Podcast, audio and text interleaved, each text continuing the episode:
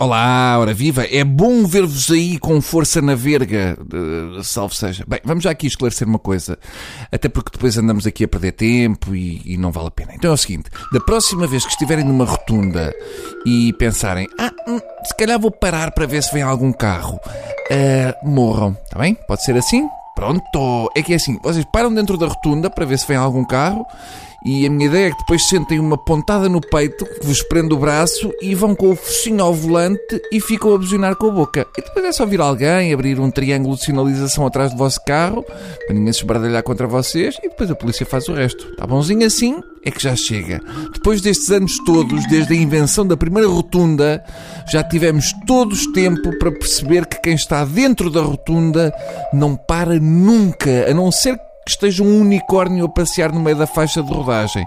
Aí se calhar podem parar um bocadinho, abrir a janela e dizer ai que gira um unicórnio, tirar uma selfie, mas nunca parar, nunca. Até porque o objetivo de uma rotunda é fazer o trânsito fluir com maior normalidade. Se vocês decidem ir lá encravar a coisa, toda a lógica rodoviária é posta em causa. Está bem? É a mesma coisa que andar na A8 em sentido contrário.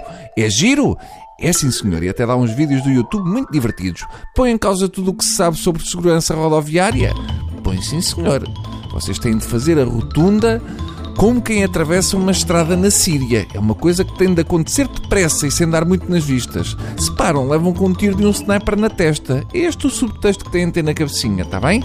E numa rotunda, o que podem levar é não com um sniper, mas com um camionista desgovernado que não tem culpa que vocês de repente queiram ficar numa rotunda a contemplar a vida e como são espetaculares as saídas que a mesma oferece.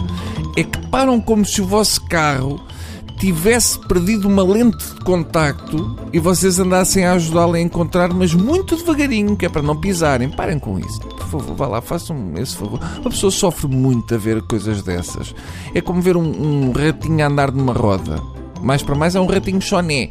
É um ratinho que no reino dos ratinhos é aquele que já devia estar só aninhado num tufo de algodão a hibernar. E, e, e já que estamos aqui com balanço, só mais uma coisa.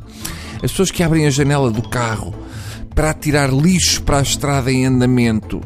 Deviam chegar a casa e tinham assim uma cama muito quentinha, cheia de cocó de um boi.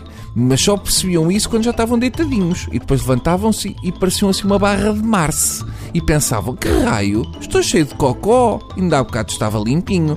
Depois iam tomar banho, mas quando abriam o chuveiro vinha uma água muito quentinha, é tão bom, que água tão quente, que era xixi do mesmo boi, assim um xixi pujante e a fumegar, e pensavam: raios, já chega disto.